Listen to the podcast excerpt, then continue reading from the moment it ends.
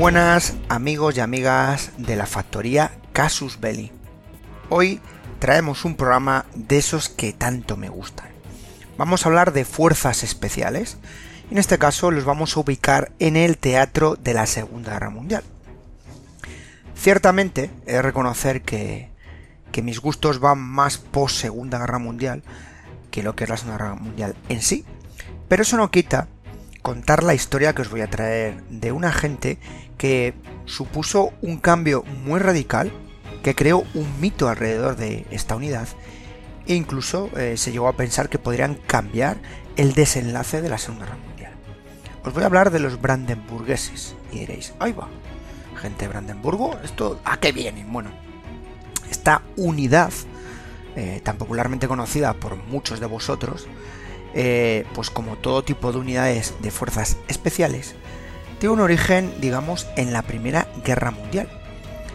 Y es que eh, durante la misma, las tropas guerrilleras de Paul von Lettow-Borbeck, pues este hombre, había mantenido en jaque a todos los aliados hasta prácticamente el final de la guerra. Una unidad, digamos, que daba golpes de manos. Así que posteriormente, uno de sus hombres Theodor von Hippel, que había estado bajo las órdenes de este von Leto Borbeck, la verdad un personaje muy curioso, por cierto, pues en base a sus experiencias personales propuso la creación de una unidad que estuviese especializada en guerrillas, en sabotajes, capaz de operar, por supuesto, en territorio enemigo, y que sus soldados tuviesen capacidades de tanto hablar armas, eh, perdón, hablar idiomas, dominar diversas armas, instrucción en cuerpo a cuerpo, eh, comunicaciones, es decir, unos infantes altamente preparados.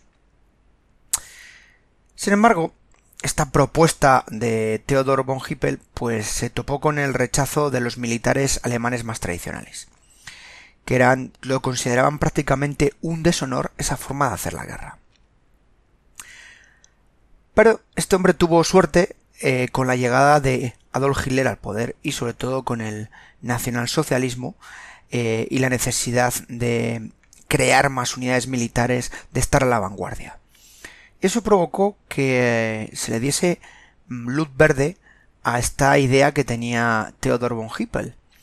Ya sabéis que en aquella época, bueno, todo aquello que pudiera suponer eh, victoria sobre el enemigo, pues era más que bien recibido, aunque fueran a veces planes muy absurdos como se vio a lo largo de la Segunda Guerra Mundial. Antes de que fuera requerido por sus superiores von Hippel, eh, hay que hablar de una unidad, el Kahngruppe Heimbinghaus. Esta unidad estaba dirigida por el teniente Hans Albrecht Hettner. Quedaros con este nombre, Hettner. Y es que esta unidad, podríamos decir que es el embrión de las tropas brandenburguesas, porque ya tienen su primer bautizo el 25 de agosto de 1939, al enfrentarse en territorio polaco. La, idea que tenían esta gente era la de controlar la estación de ferrocarril de Moxie. Más que nada, eh, con la finalidad de que los polacos no pudiesen destruir un cercano túnel a la misma y pudiese impedir el traslado de tropas o el poder adquirir ese ferrocarril que facilitaría un poco la logística de las tropas alemanas. Eh, hubo un problemita, y es que como no habían podido permanecer en contacto con sus superiores hasta la mañana del 26 de agosto, no se percató de que Hitler había retrasado la invasión de Polonia. Así que imaginaos qué situación. Las comunicaciones no eran tan perfectas.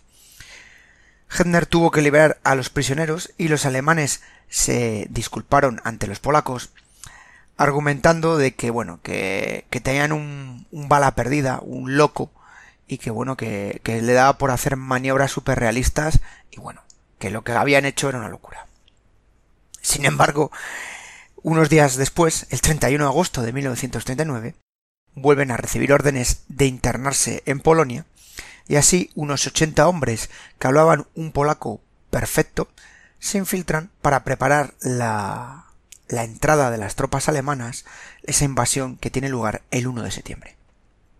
Por supuesto, hicieron lo mejor que sabían hacer, que es encargarse de controlar rutas de vital importancia, sabotear puestos y mandos de comunicación del ejército polaco.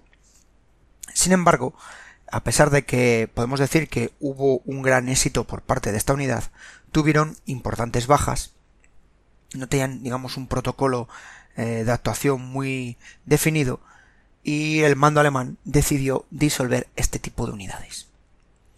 Bueno, von Hippel eh, se presentó al almirante Canaris y presentó ese proyecto que tenía eh, de crear esta nueva unidad. Así que en base a ese embrión que os he dicho, que el K-Gruppe Effinghaus, creó la conocida como Compañía 800 de formación y construcción para misiones especiales. La verdad es que el nombre, pues no, no llama mucha atención, en ese sentido no, es nada eh, potente, por así decir, el adjetivo. Decidieron establecer su cuartel general en Brandenburgo, de ahí que empezaran a ser conocidos como los brandenburgueses. Y es como pasaron a la historia. Esta unidad, bueno, pues eh, no ya os cuento dos cositas. Sabéis que mm, colaboraba mucho con la inteligencia. En ese sentido hacía funciones tanto inteligencia, contrainteligencia, sabotaje, contrasabotaje, seguridad y por supuesto operaciones especiales. Todo el personal era voluntario y eh, se requería tener conocimientos en idiomas y por supuesto del país en el que iban a operar. Es decir, eh, incluso muchos tenían formación eh, universitaria. No solo es que tuvieran condiciones físicas más que eh, llamativas, sino que también tenían que tener unos conocimientos técnicos, teóricos y por supuesto educativos muy altos.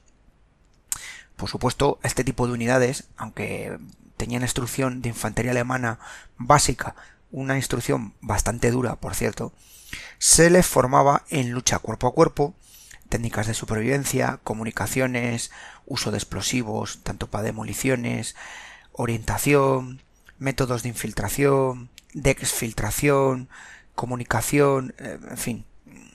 Eh, lo que veis es más o menos lo habitual en una unidad de comandos.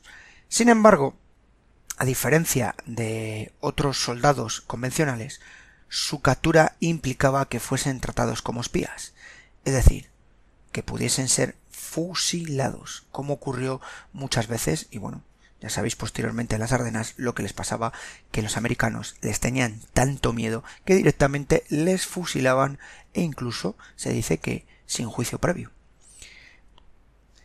Eh, esto provocaba que muchas veces, para evitar problemas, debajo de sus ropas civiles con las que se infiltraban, llevaban el uniforme alemán, de tal modo que si eran capturados podrían despojarse de su disfraz y ser tratados como un soldado normal y corriente del ejército alemán, de la Wehrmacht.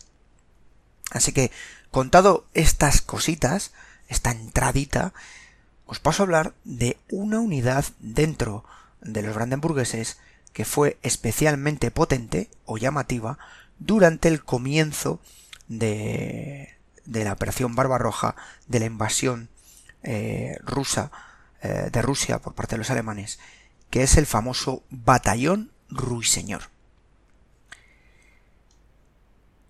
En invierno del año 40, entre finales de 40 principios del 41, fue organizado en el terreno de instrucción de Neuhammer por encargo de la segunda sección de la Abwehr, es decir, esa unidad o esa parte tan mítica dentro del sistema alemán, una de las primeras secciones legionarias de los brandenburgueses.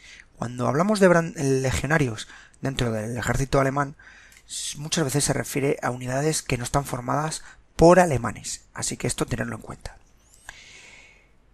Hay que tener en cuenta, volviendo a, a lo que acabo de decir, de que el 28 de septiembre de 1939 los alemanes y los soviéticos se habían repartido Polonia. El 17 de septiembre avanzan las tropas del ejército rojo por la Polonia Oriental y poco después se empiezan a formar los primeros grupos de resistencia entre la población de lo que es la zona más occidental de Ucrania que había quedado bajo el dominio de Moscú, así como en parte de la zona vinculada a Polonia. A pesar de que en esa época había un acuerdo económico de amistad entre Berlín y Moscú. Hay imágenes, eh, ya sabéis, históricas de dándose abrazos los soldados alemanes y soviéticos en la frontera. La resistencia ucraniana, pues no era mal vista por esta sección de la Weger. Claro, esto provocó una serie de primeros contactos en este eh, servicio de inteligencia, por así decirlo, alemán, y uno de los líderes nacionalistas ucranianos más importantes de la época, conocido o llamado como Bandera. Los primeros contactos tienen lugar en octubre de 1939. O sea, ya habéis visto cómo prácticamente nada más acabar la invasión de, Polonia. Y es que, con la ayuda de armas de procedencia eh, polaca, por supuesto, eh, pasadas eh, de contrabando, digamos con la vista gorda de los alemanes, a través de esa zona que dividía Polonia, el jefe de los partisanos, conocido como Skomprinka, consiguió infligir numerosos ataques al ejército rojo, sobre todo en la zona eh, más vinculado a los Cárpatos y en las zonas boscosas de Bolinia. Por cierto, este hombre falleció en el año 51 cerca de la ciudad de Kiev, siendo todavía responsable de los eh, grupos, digamos, guerrilleros, partisanos, de lucha eh, contra eh, la NKDV, ya sabéis, ese comisionado por el pueblo, digamos que es el antecedente de la conocida KGB. Así que con esa experiencia de la lucha dentro del territorio soviético frente al ejército rojo de estas unidades guerrilleras, pues la sección segunda de la Auger propuso al alto mando alemán que dirigentes eh, de la organización de bandera recorrieran los campos de concentración de los soldados polacos para que localizaran aquellos que procedían o tenían un origen en Ucrania. En aquella época había unas fronteras muy permeables. Y se insistió especialmente en el detalle de que fueran encuadrados tan solo aquellas personas que hubieran recibido una instrucción militar en el ejército polaco. Es decir, se tiraba de gente que tuviese ya formación básica, sobre todo en infantería. Aquellos soldados quedaron a disposición de esta organización eh, comandada por bandera, que los iba haciendo llegar eh, bajo el mando de Skopronia a la Polonia ocupada. Se iban, digamos, eh, metiendo poquito a poco sin llamar la atención. Así que tras recibir el primer batallón Brandenburgo el encargo de organizar una sección legionaria formada por estos ucranianos, pues lo que hicieron, insisto, fue ir evacuando eh, poco a poco, gradualmente, eh, las zonas donde llevaban a efecto sus operaciones para ir concentrándose al sur de la zona eh, controlada por los alemanes. Eh, una curiosidad y es que Bandera, eh, una de las eh, propuestas que hizo es que fueran elegidos solamente voluntarios de la zona de Lemberg y Prexil para la formación de esa unidad legionaria que querían formar los alemanes. El resto de ucranianos fueron puestos a disposición del alto mando alemán, pero no para esta unidad. Por supuesto, se determina la o se establece un mando eh, para esta unidad o esta sección ucraniana, que es el coronel Albrecht Hedner, que os he comentado un poco antes. Y a su vez eh, establecen un... El término sería jefe político, eh, si fuera el ejército soviético os diría un comisario, si dijéramos ejércitos occidentales un asesor, y fue el profesor Oberlander, por cierto, un hombre que acabaría eh, siendo oh, posteriormente ministro de refugiados en la República Federal Alemana y criticado por su pasado y bueno, tuvo bastantes problemitas. Pero bueno, ese no es motivo de aquí de esta historia. Así que el responsable eh, de esta lucha es Koprincha, que os he dicho, este jefe partisano que tenía bastante experiencia en combate fue el jefe ucraniano del batallón. Así que tenemos los mandos alemanes, un jefe ucraniano del batallón y por supuesto eh, el asesor o jefe político, este profesor que os he comentado, y bandera, este, esta parte política también, pero desde el punto de vista eh, ucraniano. Eh, ya tenemos a la gente, tenemos un equipo, tenemos mandos, tenemos oficiales brandenburgueses y deciden establecer un nombre en código para identificar a esta unidad de brandenburgueses, ya os digo, formada por ucranianos. Y el nombre que pusieron fue el de Ruiseñor. Y bueno, diréis, ¿y a qué viene Ruiseñor? Los que somos españoles y más veteranos, pues nos vendrá alguno y dirá, a ver si tiene que ver con el pequeño Ruiseñor. No tiene que ver, hijo, no tiene que ver, chicos y chicas.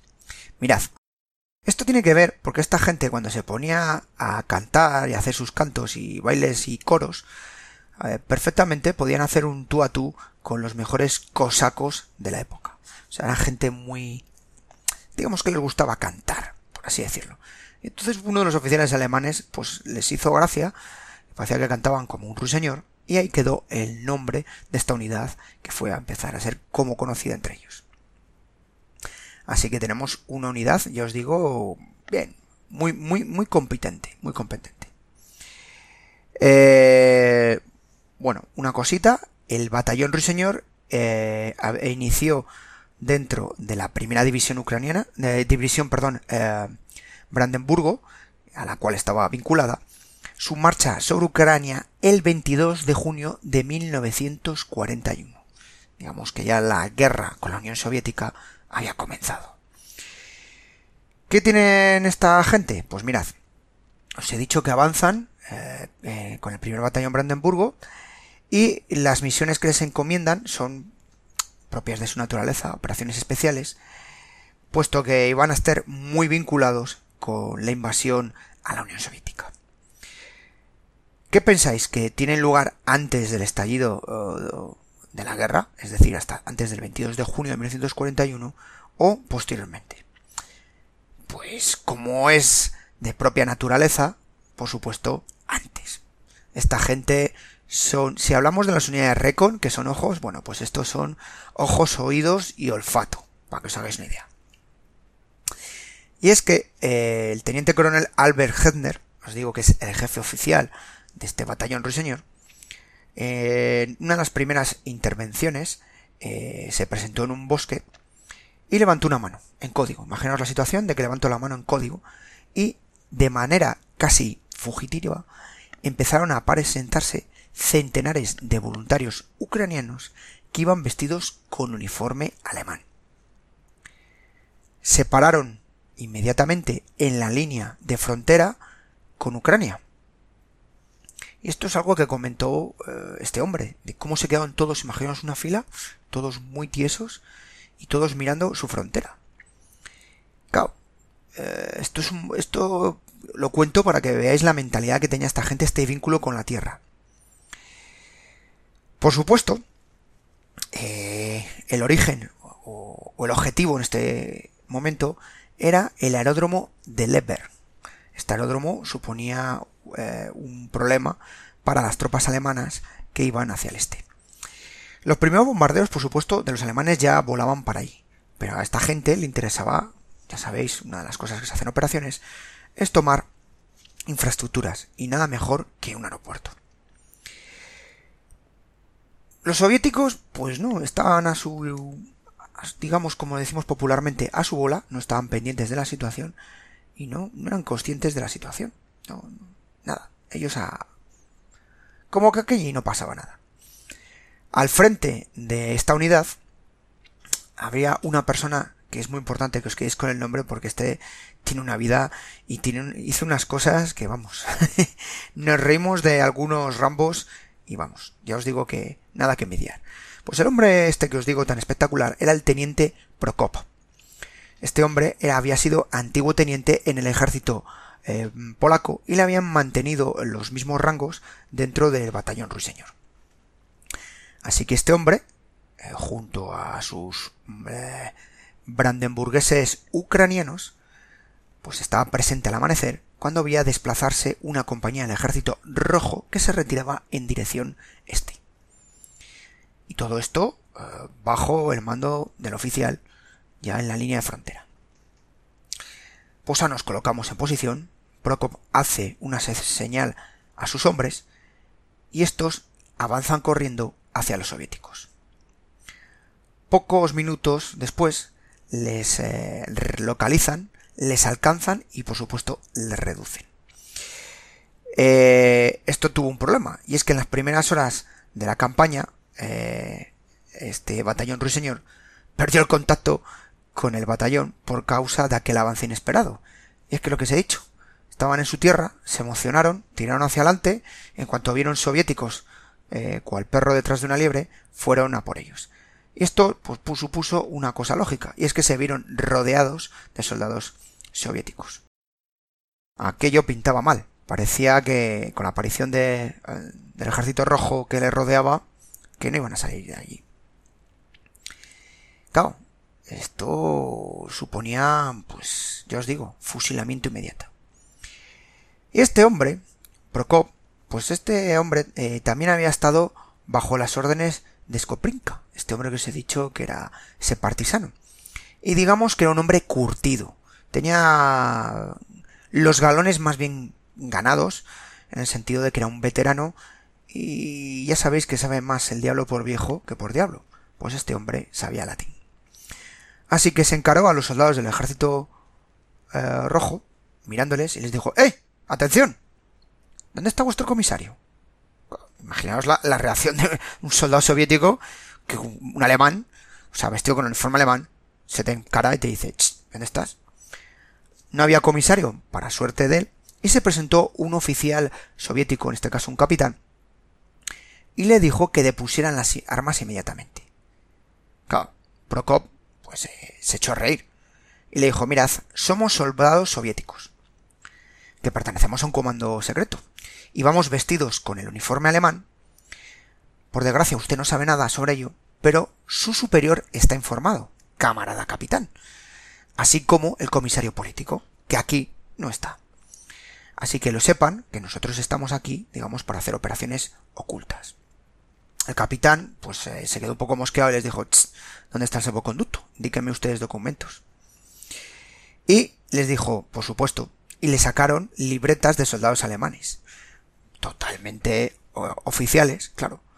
Y le dijo, pero bueno, eh, eh, ¿dónde están los documentos rusos? Y, le comentó Prokop, ¿usted se cree que somos tan tontos para ir con documentación rusa que nos acredite como operativos del NKW, o sea, de esta antigua KGB, eh, perdón, eh, esta eh, primigenia KGB.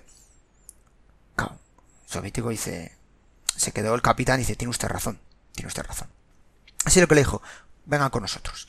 Y colocó a sus fuerzas detrás de, la, de la primera compañía de Ruiseñor.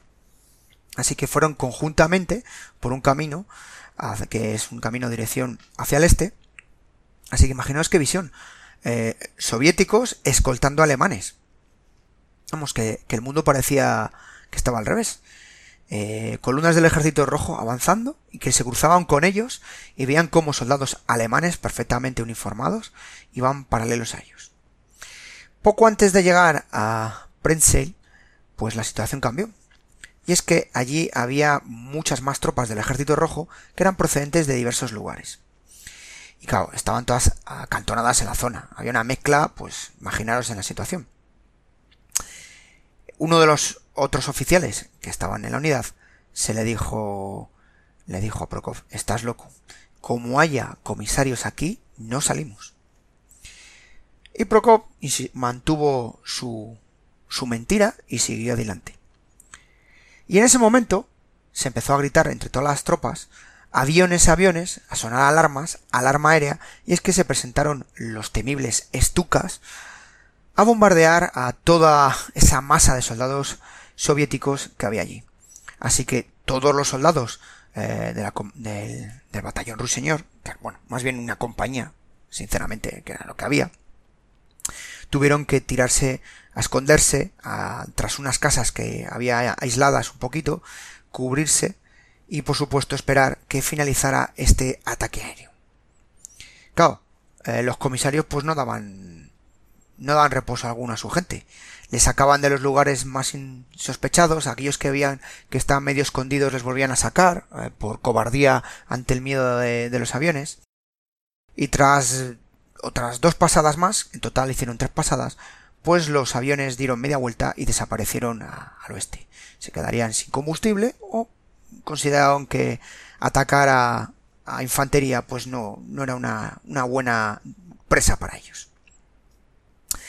Así que la mezcla pues hizo que, se me, eh, aumentara, porque como consecuencia de sus ataques aquello ya era un caos de soldados. Y de pronto, al lado del teniente Prokop, se le acercó un soldado soviético y le dijo soy brandenburgués. imaginaos a este teniente ucraniano, a Prokov, con esta cara. Y le indicaron, tiene usted que permanecer aquí. El primer batallón aparecerá dentro de poco. Antes de que pudiera reaccionar eh, el teniente Prokov, este soldado brandenburgués desapareció con el resto de tropas soviéticas. Y es que el concepto de que los brandenburgueses son el propio diablo es algo que pasará a lo largo de todas las batallas en las que estuvieron presentes. Porque esta gente eh, aparecía donde menos, menos te esperaba. Así que imaginaos eh, entrar eh, en la ciudad, digamos, de Prisel e ir poco a poco sin que nadie sepa que está rodeado de soldados alemanes. Cuando entraron en la ciudad no se encontraron con mucha oposición porque la gente no miraba mal a los soldados alemanes. Al comienzo de la guerra es lo que se encontraban, que odiaban más a los soviéticos que a los alemanes.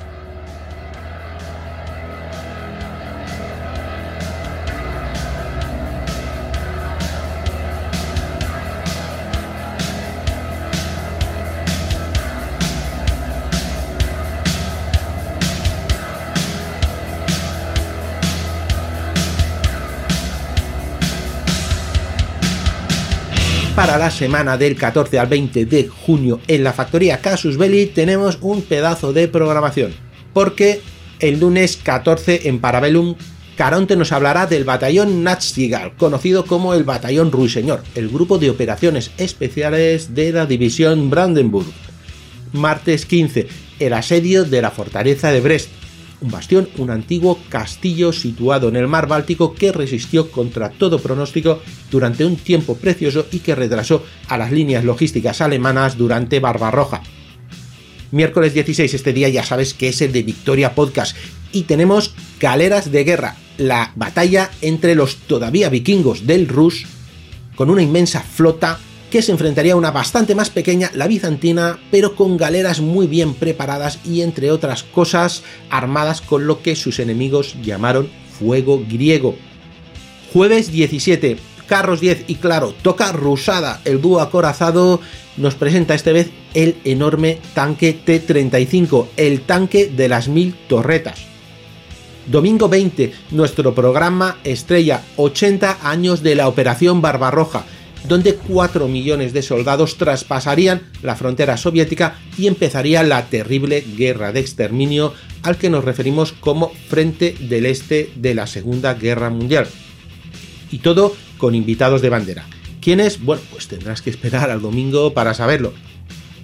Pero antes, como sabrás, todos los viernes tienes un programa de Casus Belli Fans para mecenas, para aquellos que nos apoyan a través del programa de fans de Evox toca nuestro programa de testimonios y esta vez lo haremos, como no, sobre el frente del este, con testimonios de un soldado de la Wehrmacht y otro soldado del Ejército Rojo.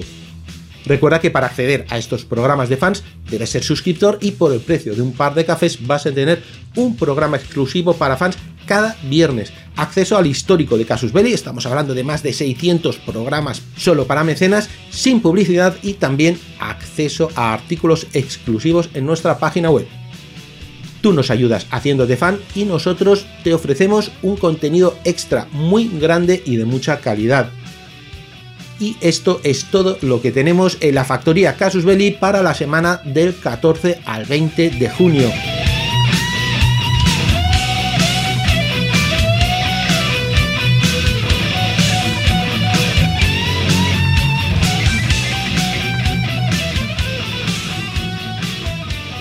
En la noche del 24 de junio de 1941, pues nos encontramos otra cosa. Y es la siguiente, os lo he dicho, al teniente coronel Hender, que era el máximo responsable. Hemos dejado, aparte de las tropas, en la ciudad de Prinzel, eh, que prácticamente están dejando el paso para que vengan los alemanes, estas tropas que os he dicho. Pero eh, tenemos, por otra parte, al responsable de las tropas eh, brandenburguesas, a este teniente coronel, y, se encuentra con un problema, y es que en la zona de, digamos, de mando, en la base en la que estaba estipulado el alto mando, le comunican que mañana por la mañana, muy temprano, atacará la primera división de montaña. Claro, tenemos un problemón. Tenemos de que a las tropas nuestras, allí escondidas, algunos soviéticos, otros de falsos alemanes, y nos van a venir la primera división de montaña a arrasar. Entonces la cosa se ponía tensa. La ciudad tenemos que abrirla, hay que, hay que darles paso. Y según estaban eh, entre dando ideas, eh, tanto el tomando como en comunicación eh, con Prokov, ya os digo que se habían juntado el responsable de Hendner y sus tropas con estos ucranianos, les llega la noticia de que los soviéticos estaban fusilando en el interior de las cárceles a todos los nacionalistas ucranianos o responsables políticos. Claro, en cuanto llega esta noticia, mientras están reunidos eh, las tropas de brandenburguesas y los legionarios ucranianos, se hizo un silencio y automáticamente solicitan eh, entrar en las prisiones, liberarlas y limpiarlas. Claro, eh, sobre todo el primero que lo solicita es Skropinka.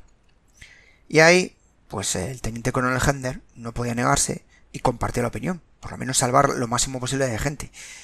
Claro, pero tenía un problemón, y es que no podía eh, facilitar o dar autorización a esa misión, ya que la hora fijada de antemano para el ataque de esta división de montaña era la madrugada del día siguiente, del 30 de junio. Y la otra es que este hombre había trabajado con los ucranianos y les tenía bajo su mando durante mucho tiempo. O sea, les conocía cómo funcionaba.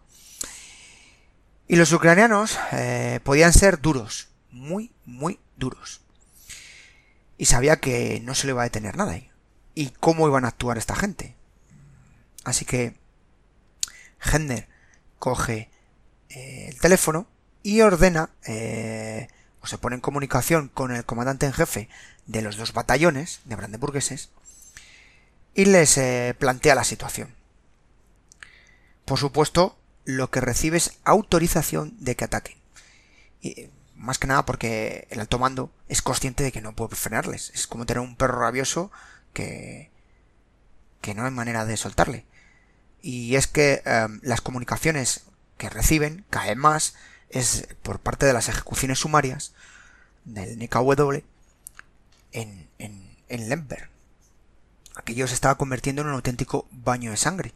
Algo que, que bueno, pues hacía que los soldados ucranianos, imaginaos la situación, que te están diciendo que no puedes hacer nada cuando puedes ayudar a alguien, aunque sea a algún conocido, a no poder hacer nada. Eso es lo que peor que puede ocurrir en un operativo. Y si es de operaciones especiales, más. Y entonces, bueno, pues insisto, le dicen, pónganse ustedes en contacto con la primera división de montaña, notifíquenle que, que, que van a actuar y por supuesto que como buenos brandenburgueses les van a preparar el desayuno para la primera división de montaña. Es decir, os he dicho que iban a atacar al día siguiente y que estos querían atacar antes. Es decir, que le abrieran las puertas de la ciudad.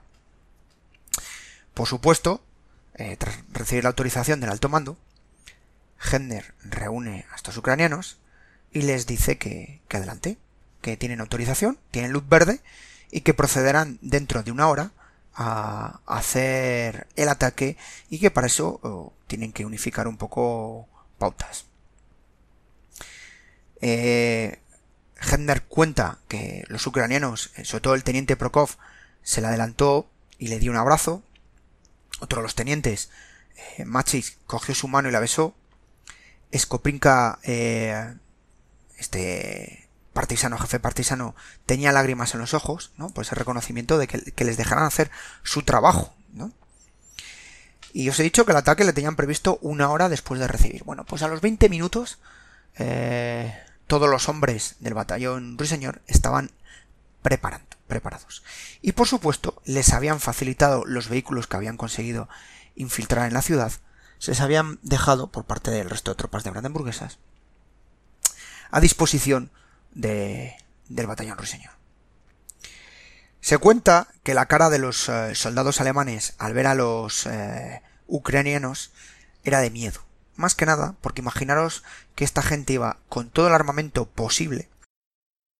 Eh, más de uno llevaba cuchillos entre los dientes. Habían remangado las guerreras. Llevaban los fusiles bajo el brazo, dispuestos para disparar en situación totalmente de combate, numerosas granadas. Vamos, una tropa, digamos, más que temible. Y a eso de las 23 horas del día 29 de junio del año 1941, proceden a la conquista de Lepper. Los alemanes, sobre todo el coronel Hendner y el resto de la plana mayor y, los asesores ah, o instructores alemanes, se mantienen en una segunda posición, un poco alejados de estos eh, soldados ucranianos que iban en avance, para hacer de enlace con el alto mando, así como tropas de refresco por si la situación se ponía mal. Para empeorar las cosas, el punto más complicado del ataque estaba situado cerca de la primera compañía, esta compañía que os he contado, que estaba comandada por el teniente Prokop. Y bueno, este otro segundo oficial, el teniente Malik, que era su segundo. Así que 23 horas, con total oscuridad, pues empiezan a acercar a las posiciones soviéticos. Y de pronto, un solo grito unánime de todos estos soldados, en torno a 100, salió de sus gargantas. E imaginaros el miedo que supuso en los soviéticos, que no sabían de dónde venían ese grito. Y en ese momento los, los ucranianos saltan sobre las posiciones de los soviéticos y pasan a cuchillo a todo lo que se mueve hasta el punto de que apuñalaban, seguían, apuñalaban, seguían, no paraban ni a rematar, simplemente apuñalaban, avanzando. Y no distinguían entre soldados, oficiales, mandos. O sea, una auténtica furia, odio, se veía en sus ojos, con espuma en la boca, eh, los ojos eh, prácticamente de locos, y así fueron por todas las calles de Ledber. Claro, hasta tal punto era la situación de esta gente, que los, los propios soviéticos, al ver a toda esta compañía de berserkers, ¿no? Podríamos decir un poco. Soltaban las armas e incluso llegaban a saltar de los vehículos y, se y salían corriendo del miedo que, les infligían. Eh, aquel que no tenía, no podía escapar a tiempo, pues eh, imaginar su final, no era el más adecuado. Y la dirección en la que iban encomandados eh, los ucranianos era, por supuesto, la prisión o cárcel que tenía el NKWD allí en las instalaciones del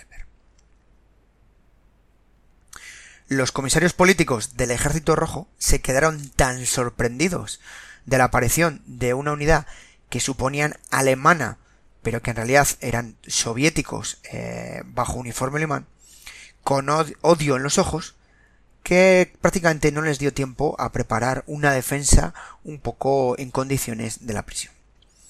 También eran conscientes de que si les pillaban, pues iban a acabar eh, en el sitio, o les iban a eliminar. Eh, una cosa que habían hecho los ucranianos, eh, se habían informado sobre eh, cómo estaba la prisión. Tenían cierto conocimiento, les habían comunicado de las diversas celdas que habían y los puntos por los que podrían avanzar a lo largo de la prisión de forma más rápida. Así fueron colocándose en estos puntos ciegos, en los puntos que mejor podrían ubicar a sus tiradores, y fueron localizando eh, prácticamente a comisarios, a, soldados, a, los agentes del NKW que defendían la ciudad. Bueno, lo primero que hicieron, operación pura y dura, es volar la puerta con explosivos y, según estaba cayendo la puerta, entraron, pues en tropel, por los diversos corredores de la cárcel y mantuvieron la misma eh, postura, cuchillo en mano. Pero se pararon. ¿Sabéis por qué se pararon esta gente? Porque una de las cosas que les eh, dejó rotos es que el patio entero estaba lleno de cuerpos que acababan de fusilar. Prácticamente, eh, por no decir la totalidad, eran civiles, hombres, mujeres y niños. Y esto hizo que, que se quedaron bastante paralizados. Pero les duró poco. Les duró poco porque eh, a continuación volvieron a meter ese grito de combate y siguieron por la prisión, pues imaginaros, prácticamente arrasando, exterminando y bueno.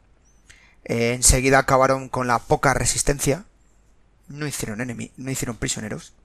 No había enemigo respetable para ellos. Y se presentaron en la zona de los calabazos. De los calabozos, disculpar, allí para ver, intentar liberar lo que había. Y también encontraron pues a centenares de cuerpos de conocidos, algunos eran amigos, incluso algún pariente, y los cuerpos estaban todos calientes. No, prácticamente habían eh, los soviéticos habían exterminado a todos los prisioneros de la prisión. Esto provocó que la ira creciera más, puesto que no habían conseguido ayudar ni liberar a nadie, y se extendió a lo largo de la ciudad, matando a todo soldado soviético que se encontraba. Ese momento de confusión, ataque, locura fue aprovechado por el primer batallón Brandenburgo, que relevó al ruiseñor de, esta limpieza o esta lucha. Ellos no se mezclaron en este tipo de operaciones, digamos, de castigo, y se dedicaron a ocupar los puntos estratégicos y de comunicaciones de la ciudad.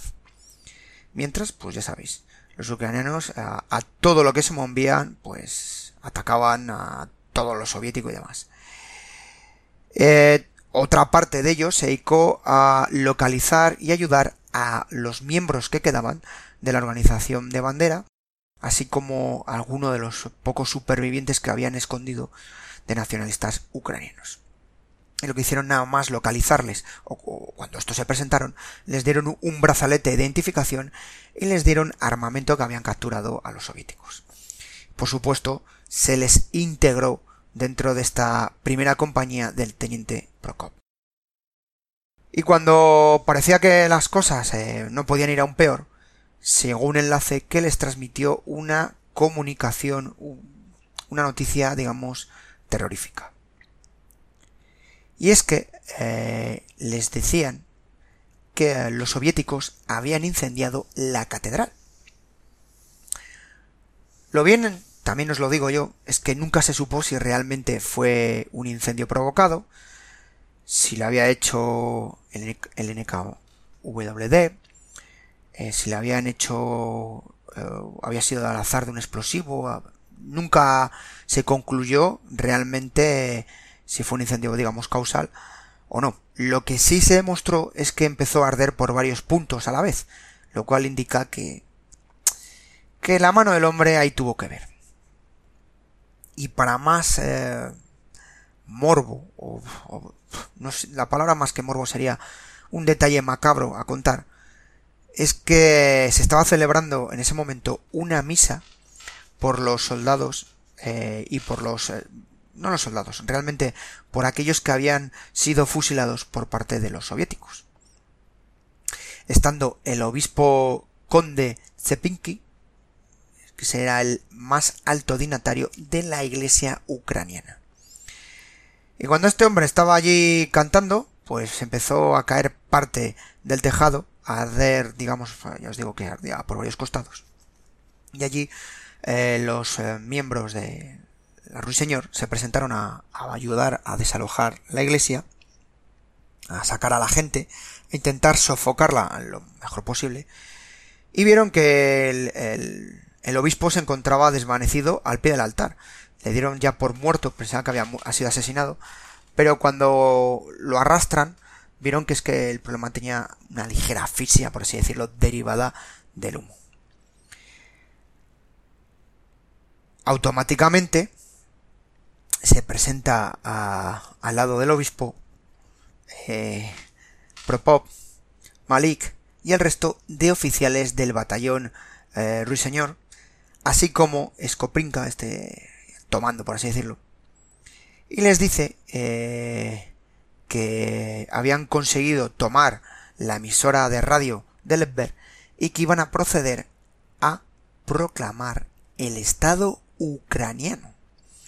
Así que en la mañana del 30 de junio de 1941 se oyó por la emisora de Ledberg la proclamación de, de la independencia o de este Estado ucraniano. Cosa que traería numerosas eh, repercusiones y sobre todo consecuencias políticas de esta acción. Pero bueno.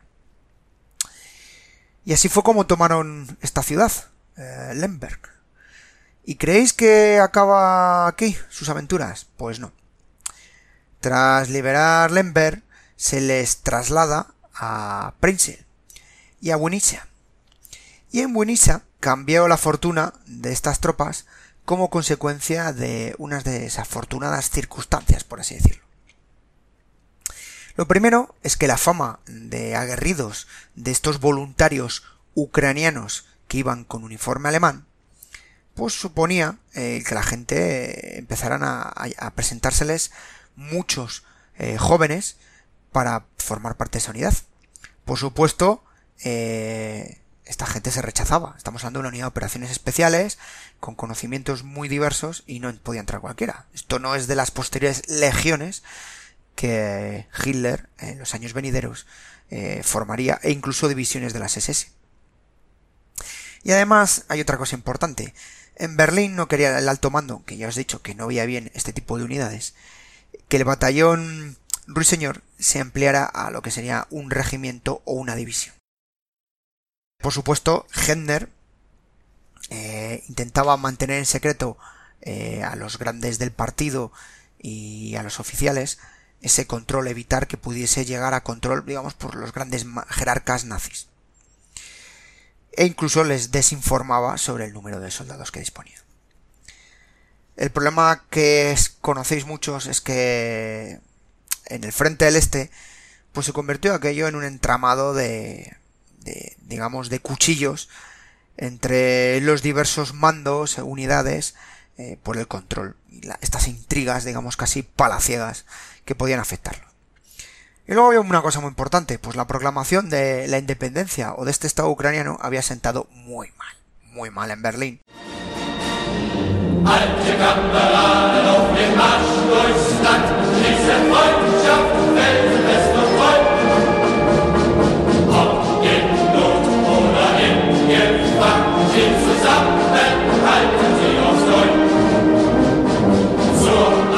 Madrugada del 22 de junio de 1941. El ejército alemán irrumpe en las fronteras soviéticas.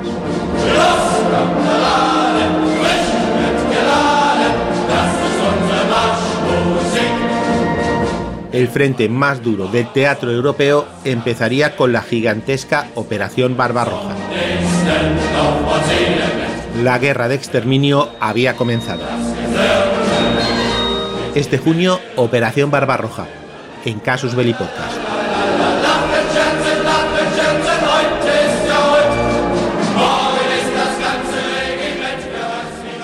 La última acción, digamos, importante del batallón Ruiseñor, en colaboración con el primer batallón Brandenburgo, pues tuvo lugar en el bosque de Winisa. Y es que eh, al norte de Winisa se extendía una enorme extensión boscosa que hasta parte de ella era eh, totalmente virgen. O sea que estamos hablando de un sitio, vamos, muy frondoso y, un sitio complicado para moverse. El decimoséptimo ejército y por supuesto parte del primer grupo blindado habían, digamos, eh, entrado en contacto con las eh, reservas del mariscal soviético Mundeni. Y este hombre estaba a la espera, en la región sobre todo de la zona de Green, de ese ataque. Eh, los rusos, digamos, eh, consolidaron su resistencia. Sin embargo, eh, en la zona más al norte fueron las tropas soviéticas sobrepasadas por este grupo blindado primero y en el sur por el decimoséptimo ejército. Así que tenemos que la reserva soviética, que os había dicho, que, se estaba viendo sobrepasada, pues eh, provocó que tuviese que retirarse hacia el este.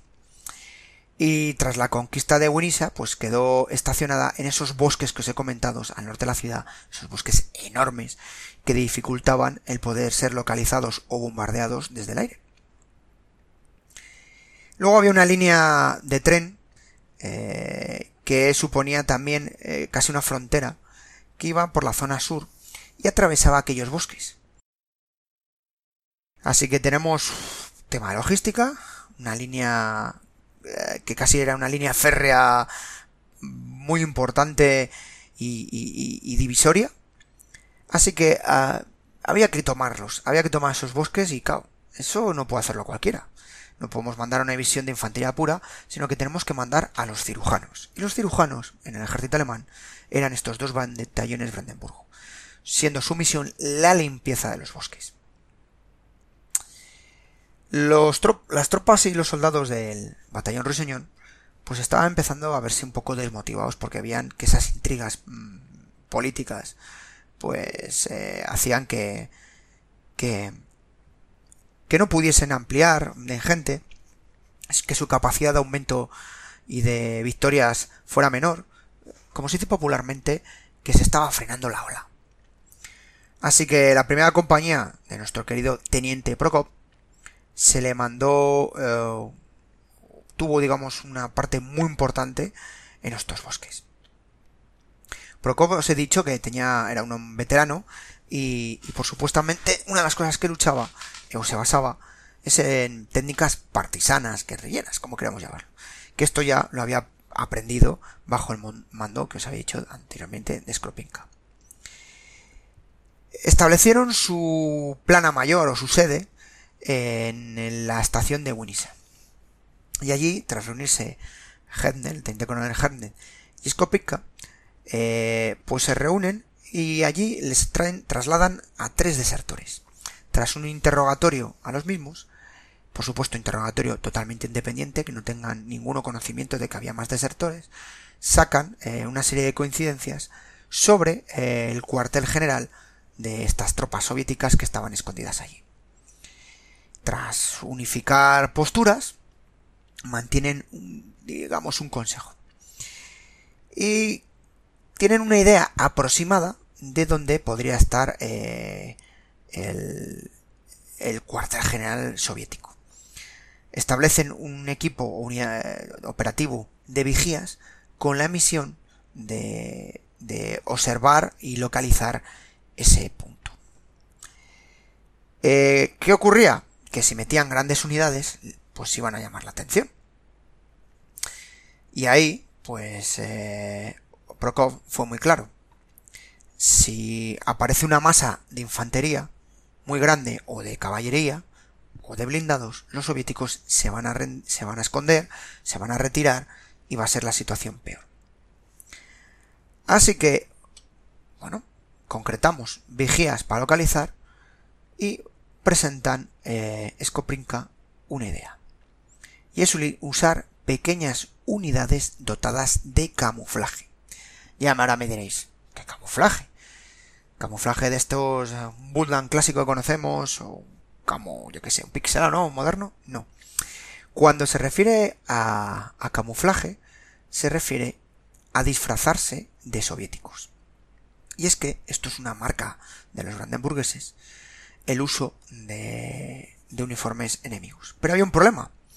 No disponían de la logística, sobre todo de esa segunda sección de la Abwehr, que es la que se encargaba de estas cositas, y no eran tan puristas, entonces eh, tenían que eh, hacerse con uniformes soviéticos e ir lo más em, correctamente. Así que a los voluntarios eh, establecen, pues eso, tener, ir punta en blanco, saber qué cinto llevan, el pañuelo donde va colocado, hasta si llevan pipas, dónde llevan las pipas, etcétera, cómo lo llevarían. ¿Qué hacen los alemanes? Meticulosos también ellos. Eh, tres veces al día, o varias veces al día, les despiertan, les llaman y se tienen que presentar eh, con la uniformidad soviética, del ejército soviético. Y les empiezan a desnudar, hasta quedarse en calzoncillos. Para ver aquellas cosas o esos detalles que podrían, digamos, eh, provocar su reconocimiento por parte de, cualquier oficial o soldado soviético. Y a veces pues encontraban por sorpresas un reloj de pulsera que no suelen llevar los soviéticos, una fotografía de tu familia, una alianza matrimonial que está en alemán o, o con un símbolo ucraniano, un calzoncillo que, que le tiene mucho apego el, el, el soldado que lo tiene y, y, no es precisamente el soldado, eh, un calzoncillo que los soviéticos, en fin. Tras diversos ensayos, ya os digo, estuvieron haciendo durante varios días, a una media de tres veces, consiguen determinar eh, que más o menos lo tienen ya el tema más que claro. Así que les llevan a, a, a, la zona más cercana de control por parte de los alemanes y se dividen en pequeños grupos, grupitos eh, que para no llamar la atención, ya que había numerosas tropas soviéticas. Y por supuesto, eh, eran conscientes de que en caso de caer prisioneros no irían a parar a los campos de internamiento alemanes, sino que se les pondría con la mayor rapidez en libertad. Es decir, si al ir de soviéticos te capturan, pues que no les lleven. Entonces estableció un código para identificar a estos brandenburgueses y para que ni les fusilaran ni les internaran en campos prisioneros. Esto eh, lo volvió a insistir porque ya habían tenido algún problema, incluso algún enfrentamiento con algún otro oficial alemán que se quería llevar a sus soldados eh, camuflados de soviéticos. Así que se suelta a los ucranianos primero para que alcanzaran el bosque. De todos los soldados, doce no llegaron. Y no se sabe a ciencia cierta lo que ocurrió. Si les fusilaron, si les capturaron, si murieron o desertaron, se desconoce. Prokop, por supuesto, asumió el rol de un teniente del ejército soviético con un grupo de combate formado por unos 50 hombres. Y el resto, hasta formar esos 100, tenían que aparecer luego en pequeñitos grupos para reforzar esta, esta identidad que se había provocado Prokop de que era un reencuentro en presencia de verdaderos soldados soviéticos y para no llamar la atención. Por supuesto, todos llevaban su documentación en regla de pertenencia a una unidad rusa. Y lo que habían establecido de pauta es que habían sido sorprendidos por las tropas alemanas en Novograd y trataban de unirse al núcleo duro del ejército rojo una compañía más grande. Así, tenemos a la primera compañía Ruiseñor dividida en pequeñitos grupos por diversos caminos, eh, ocultos, no tan ocultos, tratando de alcanzar el borde más septentrional de este bosque. Y eh, el teniente coronel Hendner lo que se encarga es relevar el batallón alemán de policía que estaba en la zona, lo cambia por sus tropas del batallón Brandenburgo, del primer batallón. Automáticamente, en cuanto proceden al relevo y los ucranianos se meten en el bosque, hacen una fiesta. ¿Y qué es una fiesta? Pues un tiroteo. Como se dice en Sudamérica, una balacera. Empezaron a disparar como que había habido, pues, eh, combates en la zona y ataques. Eh, al poco de entrar en el bosque, con Prokov avanzando, pues claro, los soviéticos, al oír el tiroteo, se acercan. Y se encuentran con soldados soviéticos y uno, al ver a Prokop, le dice, ¿quién está aquí? Y uh, Prokop se identifica como el teniente Stansky. Y voy acompañado de tropas mías. Ahí empiezan a aparecer soldados soviéticos, les empiezan a rodear y la ubicación donde se encuentran es un claro. Lo primero que les hacen es desarmarles. Y automáticamente aparecen tres comisarios. Pregunta clásica, ¿de dónde procedéis? Por supuesto, Prokov se había preparado muy bien el interrogatorio y sabía lo que tenía que decir. Así que una hora más tarde, todos los ucranianos tenían sus armas en la mano y seguían uh, por los caminos eh, que atravesaban este bosque eh, acompañando al resto de tropas soviéticas. En uno de los puntos incluso les suministran té, pan, comida, en fin. Eh, por supuesto, al mediodía, ya que estaban prácticamente reventados, consiguen llegar a su objetivo principal, el cuartel general. El cuartel que estaba en una profunda cañada, del que el mismo salían varios caminos, es decir, estaba bastante bien comunicado. Y de derecha a izquierda, estos caminos pues habían hecho una especie de, de búnkeres en la tierra, eh, trincheras, un sistema de trincheras, de en fin, con muchos sacos terreros y, protecciones, eh, alrededor de unos 50 metros, que lo hacían un sitio, digamos que complicado de atacar, hasta el punto de que si una bomba caía directamente en el centro de la cañada, no hubiera provocado grandes daños. O sea, para que veáis cómo lo tenían estructurado la defensa de este sitio. Por supuesto, los dos oficiales, Prokov y Maglik, son eh, conducidos ante el general. Y allí, junto al general, ¿qué hay? Pues un oficial político, en este caso un coronel, eh, que les mira pues con esas miradas que no hay de cariño y demás. El mando, el general les pregunta de la situación del frente, cómo está la zona de los alemanes, y les pregunta que si creen que pueden apuntar.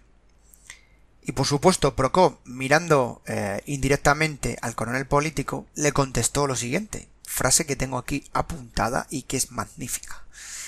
Tenemos que hacerlo, camarada general. Con toda seguridad, el camarada Stalin ha atraído a los fascistas a una trampa para luego aniquilarlos. Claro, el general se quedó un poco sorprendido, pero sin embargo el oficial político metió una mirada así como, este es de los míos.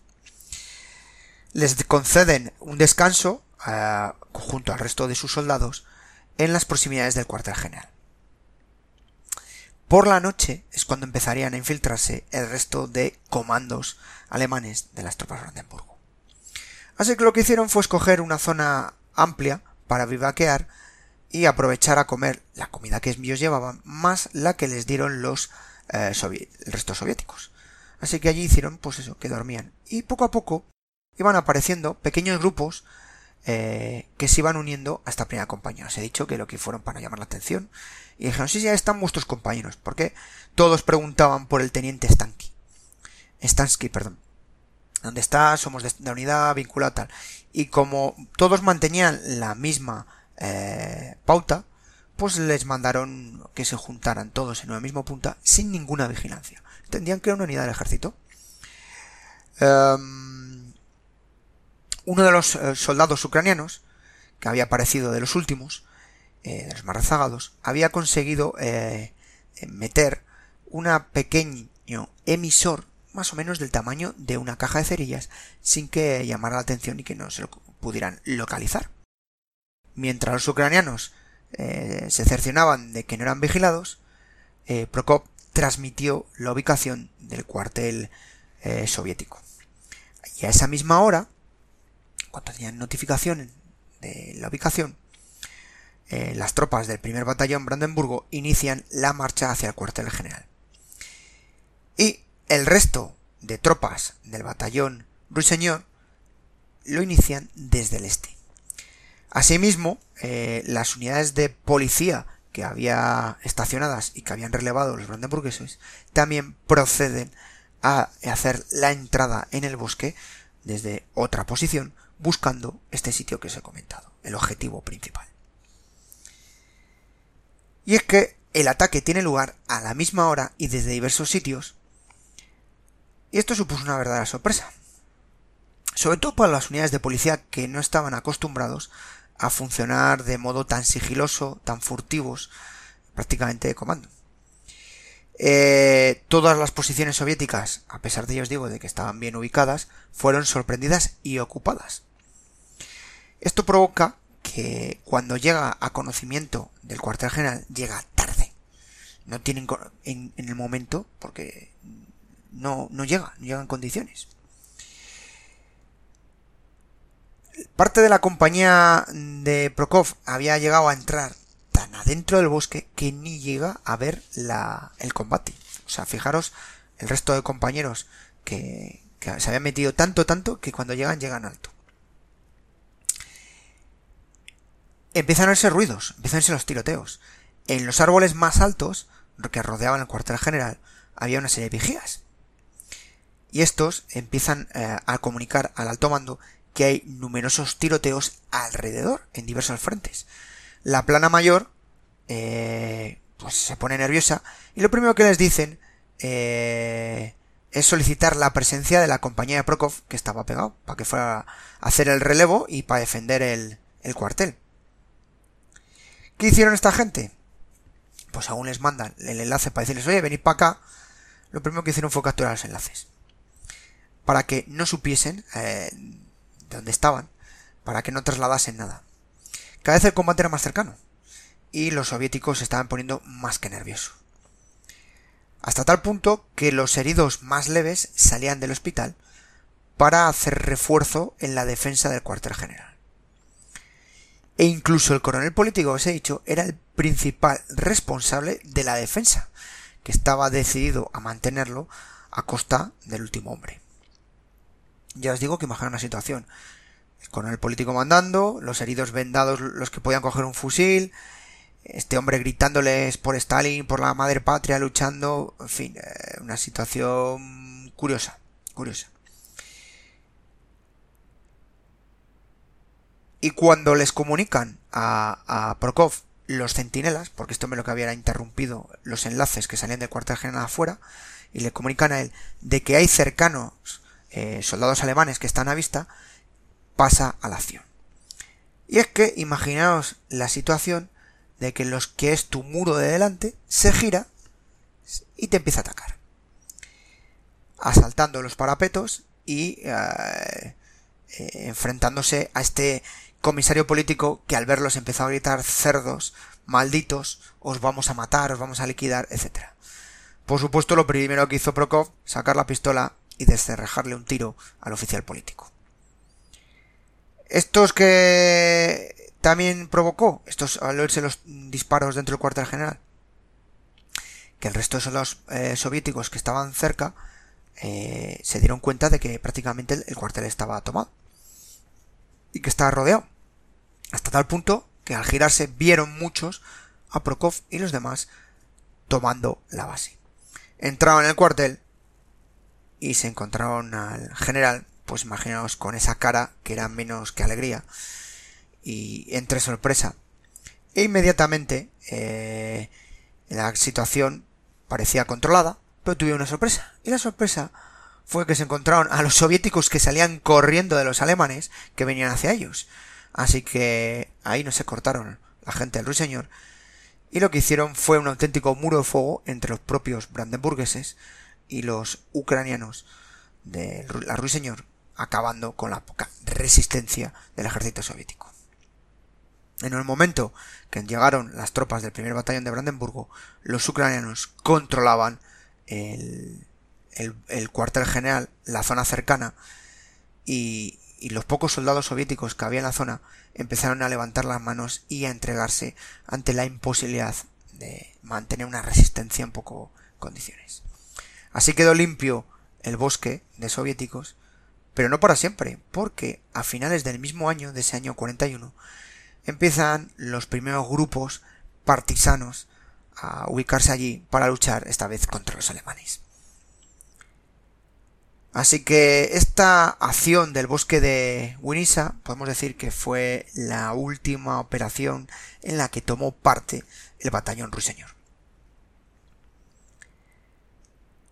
El tema que os comentaba antes del Estado Libre Ucraniano que comunicaron, pues no había gustado y, provocó que, que el, el representante del organismo que capitaneaba Rosenberg este hombre que se encargó del Ministerio para las Cuestiones del Este, pues os digo, no le gustó nada, disolvió ese estado, que no tenía prácticamente estructura ni nada, y esto provocó que muchos eh, ucranianos, eh, pues, no les gustó, no les gustó, se sintieron defraudados, gente que había luchado contra los soviéticos y que veía a los alemanes prácticamente como sus libertadores, pues vieron que, aquello no, que no, que no iba mejor.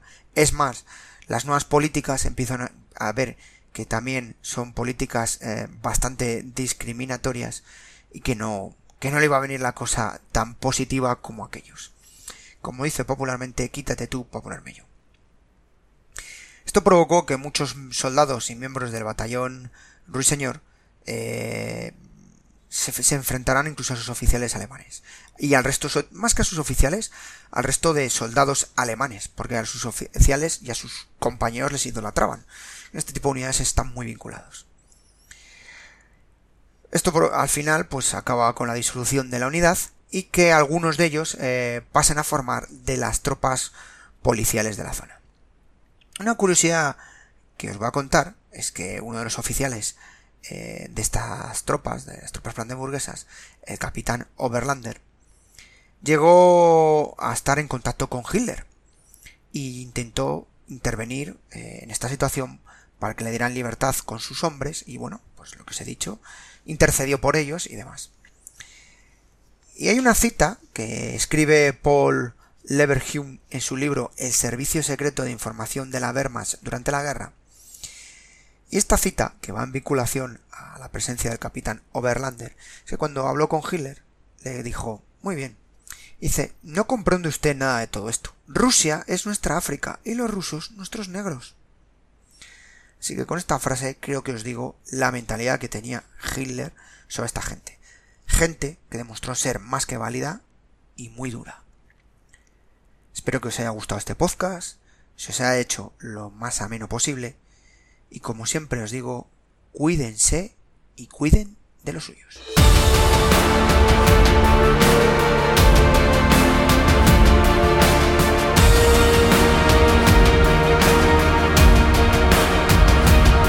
Esto ha sido todo por hoy en Parabellum, un programa de la factoría Casus Belli.